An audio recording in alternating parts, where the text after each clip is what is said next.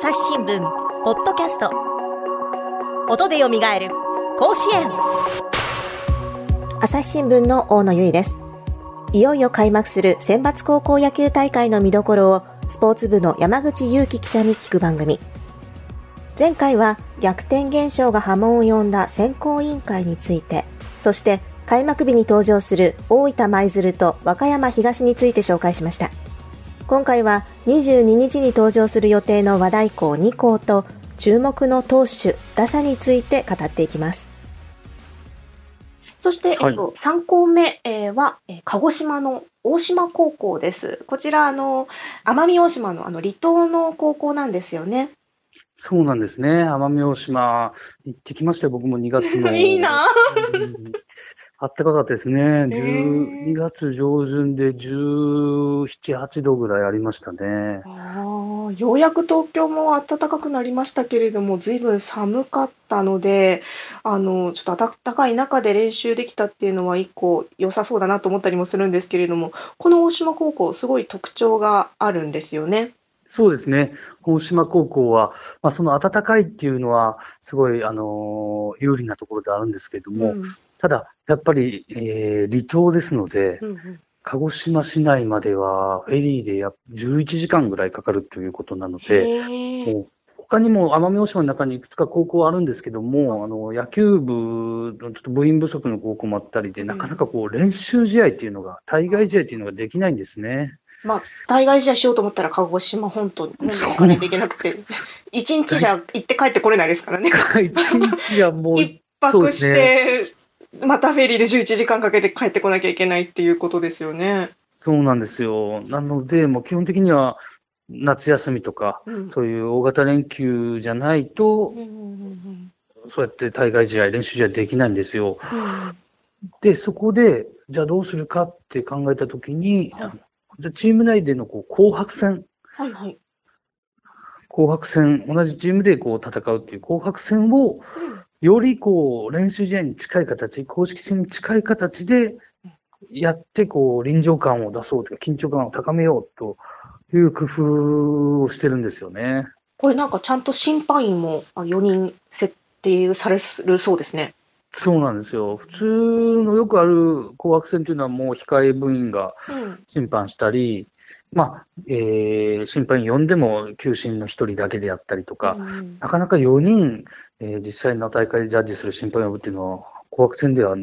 なかなかないんですけれども、うん、大島高校の場合はですね、もう地元の方も協力してくださって、うん、その4人、大会でジャッジする方を呼んでですね、そうなんですよ。お弁当付きで呼ん呼んでるんです ちょっとこの紅白戦は本気でやってほしいと。本気でやって、そうなんですよ。で、もう実際にこう、試合開始で甲子園とかサイレンが鳴るじゃないですか。うんうんうん、あれもちゃんとサイレンを鳴らしてですね。本格的。本格的なんですよ。だから選手も話聞いても、すごいもう真剣勝負ですし、うん、あいいなってなるほどなっていうふうに思いましたね。それで、実際に、えー、力つけてですね、あの、九州大会で準優勝しましたからね、昨年の。いや、すごいですね。あの、よく、ポッドキャストに出演してくれている、あの、上層学院の練習法を聞くと、その紅白戦を何でもありで、あの、相手チームから選手を呼んできてもいいとか、あの、ちょっとなんか緩い感じがこう、あの、見受けられたりもするんですけれども、あの、すごい本格的で、あの、その、なんだろう、紅白戦というのをこう練習試合と同じようにこう自分たちの力にしようっていうその精神もすごいですね。そうなんですよ。離島でそのまあ先ほどそのメンバー不足なんていうこともおっしゃっていましたけれども、まあ、島の出身で、えっと、頑張っている選手たちが多いんですか？そうですね、えー、部員の全員は奄美大島郡っていうあの辺の島で生まれた子供たちですね、その、機械島とか徳之島とか、近くの島も含めてですけれども、みんな奄美大島のあの辺の島で生まれた子供たちなので、もう小学生の頃から結構みんな顔馴染みという間柄で、すごいこう結束力を感じましたね。なんかあの、中学時代は別のチームにいた選手同士が、あの、親も交えて交流をして、あの、このチームに入ったっていうエピソードも紹介されていましたね。そうなんですよ。えっと、中学生の力のある選手は、うん、鹿児島市内の高校に進学するっていう、うん、えー、ことも多かったっていうか、珍しくなかったんですけども、そうですよね。うん中学時代にですね、今のこの新3年生ですね、うん、中学3年生の頃に、あの、な離島の中学全国大会、離島に住んでいる子供たちの全国大会っていうのがあってですね、はい。はいはい、それで準優勝したんです。あ、準優勝じゃない、ベスト4ですね。ごめんなさい、ベスト4に、えー、入ったんですよね。で、奄美大島から2チーム出てて、その大会に。でそれぞれベスト4に入ったんですよ。ええー、すごい。そ、それで、えー、じゃあこの2チームが、うん、2つのチームが1つになったらこれ甲子園狙えるんじゃないかっていう、えー、キャッチャーの、今、西田君っていうキャッチャーがですね、はい、考えついて、考えついて。これはいい、いい、絶対に勝てると。うん、勝てると、これは島を出,、る必要はないと。奄美大島からでもこの 2, 2チームが一つになれば甲子園を狙えるんだと思って、はい、早速中3の秋にですね、はい、相手チームのその別のチームの選抜チームのエースだった、うん、えー、大野君という投手にですね、うん、一緒に奄美大島に残って甲子園を目指そうと、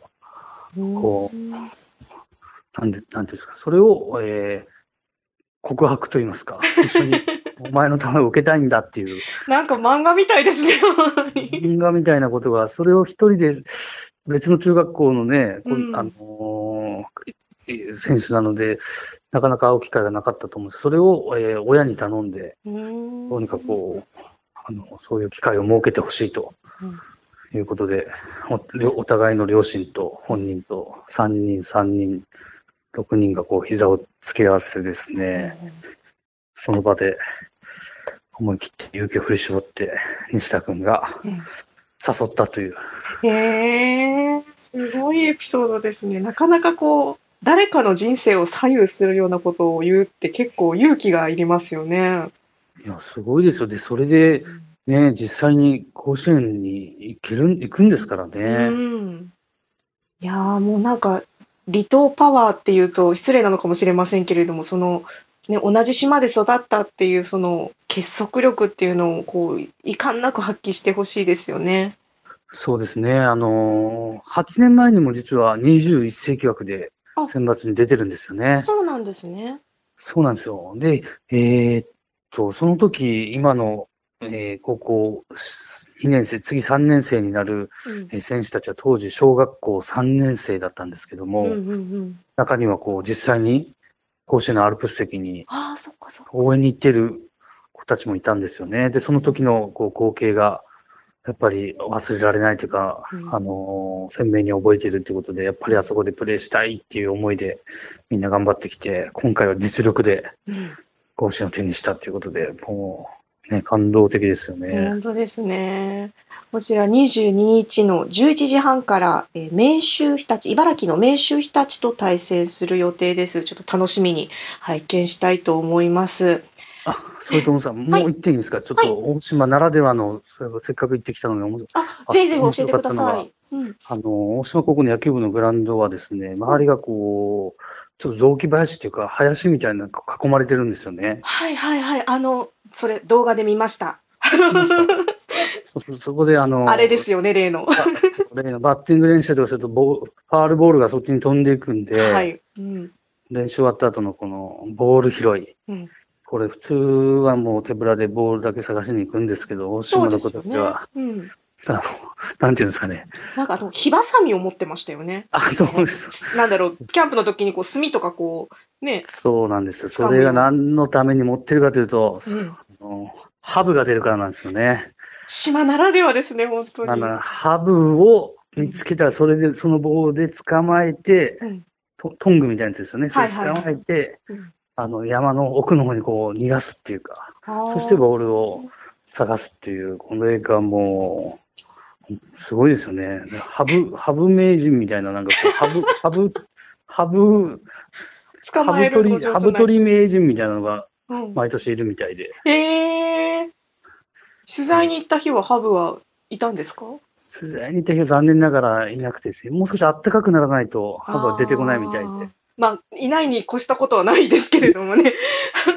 いや私もソフトテニス部でしたけど、あの、ラケットを使ってこうね、草むらの中とかに、あの、柔らかい、あの、ボールが入り込んでいるのを探したりはしましたけれども、蛇を想定してっていうのがまた面白いですね。そうなんですよ。僕なんて蛇なんてね、ハブなんて見たことないですけども、うん、ね、子供たちっていうか、大島の選手たちは、ああ、よく見ますよ、ぐらいな言ったんで、うん、あそれもなんか、ああ、奄美大島ならではだなと思いながら、はい。なんか精神がタフそうですよね。なんかの、蛇ももろともしないみたいなのって、何も動じませんみたいな感じが、ちょっとなんか勝手な印象を抱いてしまいます。そうなんです。それがひょっとしたらプレーにも現れてるのかもしれないです。鹿児島県大会は6試合中4試合でサヨナラ勝ちでしたから。あ、そうなんですか。すごいメンタルの強さを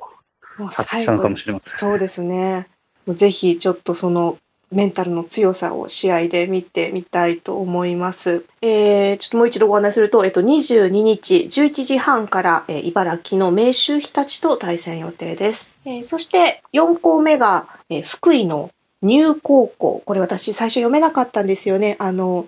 えっと、赤い色、えっと、二色のにに生きるという字を書いて入高校というところです。はい。えー、こちら、随分雪深い土地だそうですね。そうなんですね。僕も実際に、あの、ニューに行ったことはないんですけれども、うん、あの、同僚が取材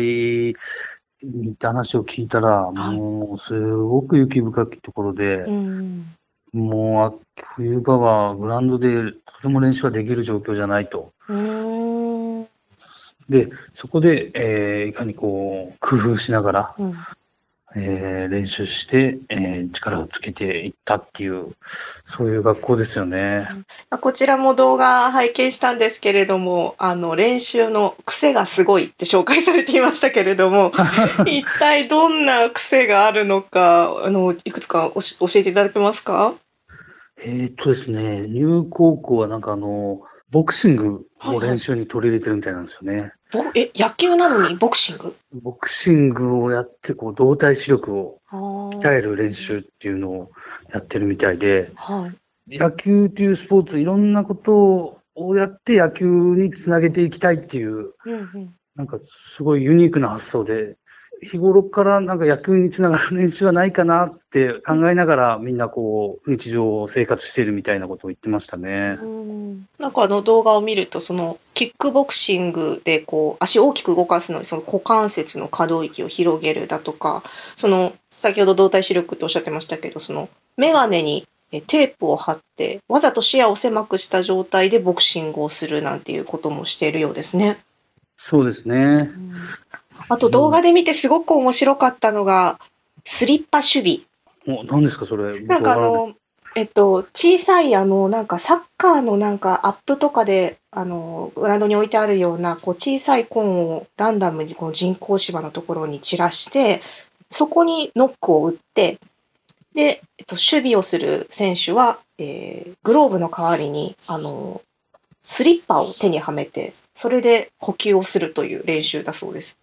なるほど。なんかこう、まあ、コーンに当たって不規則な、まあ、人工芝って普通はね、あの、ま、真っ平らですけれども、コーンに当たって不規則な、こう、バウンドをするので、まあ、イレギュラー対応ができたりだとか、そのスリッパ、その、えー、平面が1個しかない、その、グローブはね、こう、手のひらのようにこう、ぐっと、えー、包み込むような形をしていますけれども、その平らな一面で、えー、正面からボールを捉えるっていう練習をしているそうです。なるほどですね。いや、なんか面白いですね。面白いですよね。こう、あの、記事や動画で見てみると、あ、ちゃんと理由があって、こう、野球の練習に生かされているんだなという気がして、あの、すごくこう、ユニークな学校だなと思いました。そうですね。もう、部員27人、選手全員がこう、地元の子たち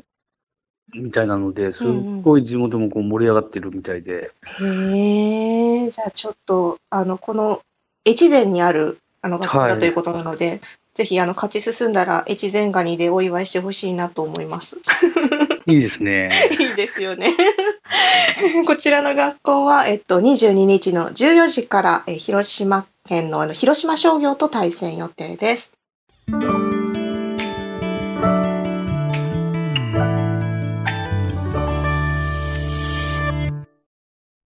忙しい時でも大事なニュースはチェックしたい。それなら、朝日新聞デジタルの紙面ビューアーとポッドキャストはどう？紙面なら見出しの大きさで大事なニュースが一目でわかるし、ポッドキャストは通勤中でもながら聞きできるよ。いつでも、どこでも。朝日新聞。えっと、さて、ここまで、えー、話題のある4校、えー、ご紹介してきましたが、えー、その他にも、えっと、山口さん、注目の、え学校や選手、紹介していただきたいなと思うんですけれども、あの、今回、出場校の名前だけを見ても、こう、実力校がずらりと並んでいて、なんかこう、混戦が予想されるのかなという気がしたんですけれども。そうですね。あの混戦ですね。どこが優勝するかわからないですけれども、やはり、あの、昨年の秋のその神宮大会ですね。うん、で優勝した大阪桐蔭は、やはり今年も強いなっていう印象を受けますね。うん、いや、なんかどういったところが大阪桐蔭って強さなんでしょうか？大阪桐蔭はですね、まず、こう、今まで何度も甲子園、春夏の甲子園優勝してるんですけども、この秋の神宮大会優勝したのは初めてなんですよね。そうなんですね。そうなんですよ。意外にも秋の神宮優勝したことなかったんですけども、うん、で、今年初めて優勝して、うん、で、何が強いかというと、もうやっぱチーム内の競争ですね。大阪桐蔭は。これが一番で、今年のチームも、昨年の、去年の夏の甲子園でレギュラーだった選手は、キャッチャーの松尾くんの一人しかいないんですよ。やっぱ選手層が熱いんですよね。うんうん、選手層が熱いから、試合に出るためには、まずチームで、チーム内のライバルに勝たなきゃいけないっていうところで、互いにこう、切磋琢磨しながら、日々練習して、それで、あの、去年から出てる選手は少なくても、やっぱり自分たちの代で実際プレーすると、やっぱりすば、すごい身体能力を持ってる子はいるんですよね。うん、大阪桐蔭ってあれですよね、部員100人ぐらいとかいるんですよね、きっと。ああ、いや、そんなにないですよ。そんなにないですか？はい。あでも、一つのポジションで3、4人とか選手がいたりするんでしょうから。あ、そうですね、そうですね。その中で、試合に出れるのは一人だけですので、そのポジション争いっていうの厳しいでしょうし、あの、実際大阪桐蔭のあの元選手にインタビューした番組もあの配信してるんですが、そちらでインタビューさせていただいた時にも、あの、大会期間中にあの初めて公式戦に出て、そこの活躍が評価されて、最後まで出れましたみたいな選手もいて、うん、ものすごい競争なんだなと感じました。そうですね。一学年大体20人ぐらいですかね、今。あ20人ぐらいか。うん。で、それでみんなで全、全寮制で、もう、ずっと一緒に生活してる中で。うん、いや、相手のね、手の内も分かってるから、なんかこう、ね、なかなか勝つに勝てないだろうし。そうなんですよ。で、やはり今年のチームも去年の秋、神宮優勝したからといって、こう、全く浮かれてる様子がないんですよね。あもううかうかしたら、ほげ、あの、レギュラーも取られちゃうってことで、やっぱりまたこう切り替えて、春も、またね、甲子園で優勝するんだっていう思いで今、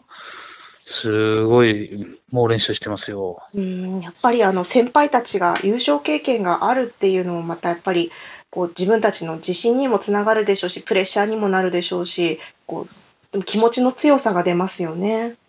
そうなんですよね。うん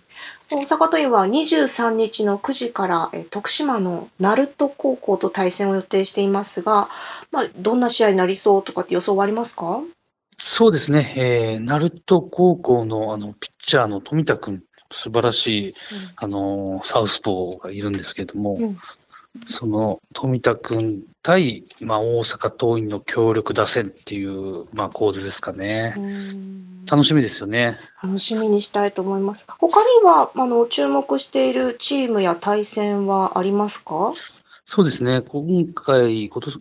の選抜大会ですね、この新2年生、今1年生ですね、4月から2年生になる選手が、あの、力のある選手が全国にゴロゴロいるんですよね。まずは、やっぱりあの、岩手の花巻東高校に、はい、あの、佐々木麟太郎選手というスラッガーがいるんですけども、うん、佐々木監督の長男なんですけどね、もう体格がすごいんですよ。身長が183センチ、体重117キロ。うん、その体でもうすごい豪快なスイング、打球が速くし飛ぶし、うん、もうとん。でもない、とん。でもないかったなん。ですよ。いやもう打席に立っただけでちょっと怖いなっていう気がしますけれども。そうなん。ですよ。で、うん、もう、まだ1年、入学して1年経ってないのに、うん、もう通算ホームランが50本を超えてるっていう。えー、もう、すごいんですよね。これまでのですね、はい、あの、高校通算ホームランってよく聞きますか、はいはい。うん、聞いたことあります、はい、あの、あれって公式戦と練習試合とか全部含めて、あの、まあ、自己申告で言うんですけれども。清宮選手なんかはね、あの、すごい記録で注目されてましたよね。そうなんですよ。今、あの、日本、プロ野球の日本ハムファイターズにいる清宮幸太郎選手はですね、あの、高校時代、早稲田実業時代に111本塁打、うん、えー、3年間で打ったという、それが、あの、過去最多記録っていうふうに言われてるんですけども、うん、この佐々木選手は、もう2年生になる前にも50発を超えてるということで、このすでにもう清宮選手と半分を打ってるということでですね、半分近くを。なんかその数字を聞くと驚愕しますね。そうなんですよ。驚愕ですよ。これが卒業する頃、3年の夏の、これね、何本になってるんだろう何発なってるんだろうっていうのを想像しただけでもね、あの、ゾッとしますよね。いや、本当あの、いや、野球はホームランが全てではないって分かってはいるんですけれども、やっぱり盛り上がるし、こう今回はね、観客も入っていますので、まあ、すごい大歓声になるんじゃないかなっていう思いますよね。そうなんですよ。で、この佐々木くんだけじゃなくてですね、はい、あの、この広島の広陵高校にこう、の4番バッターに、またこの新2年生の真鍋くんっていうバッターがいまして、このバッターもすごいホームランを飛ばすバッターで、うん、で、九州の福岡の九州国際大附属高校に、桜くんっていうこの4番バッターがいて、うん、この子もすごい100キロ以上の体型でですね、とんでもないホームラン打つんですよ。で、この3人ともこう、注目選手なんですけども、みんな2年生、新2年生だっていうのが、ね、末恐ろしいですね。末恐ろしいんですよ。いや、なんか、ね、かつては春は投手力、夏は総合力なんて言われたりもしましたけれども、結構その打撃力のある選手が揃っているようですね。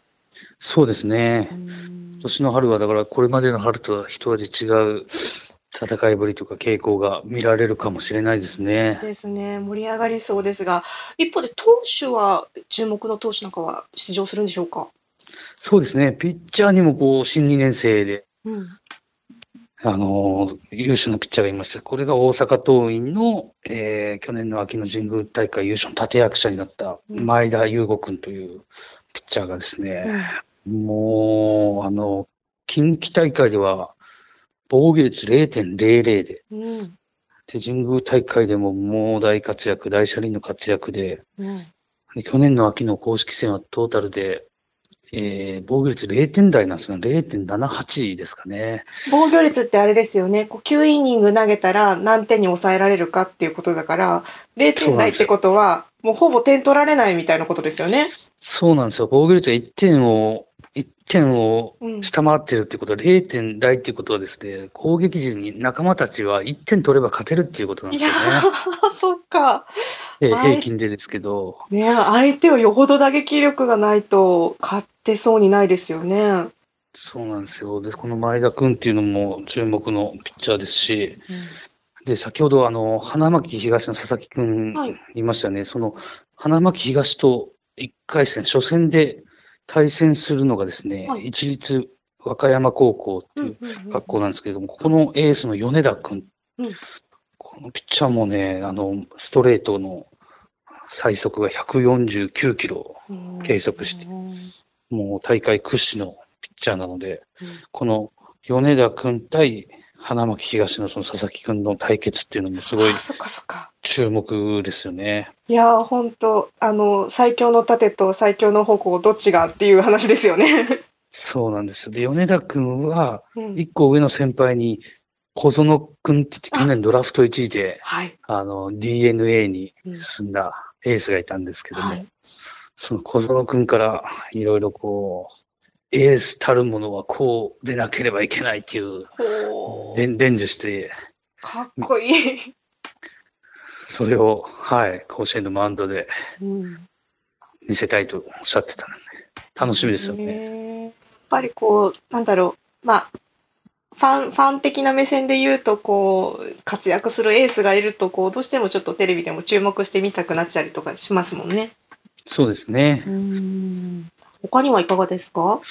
他にもね、もう、名前を出したら気がないぐらいいっぱいいるんですよ。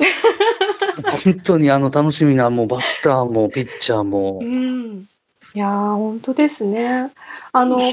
今回も昨年、あの、初めて導入された、その、1週間500球の投球制限が導入されているんですよね。そうですね。ええ。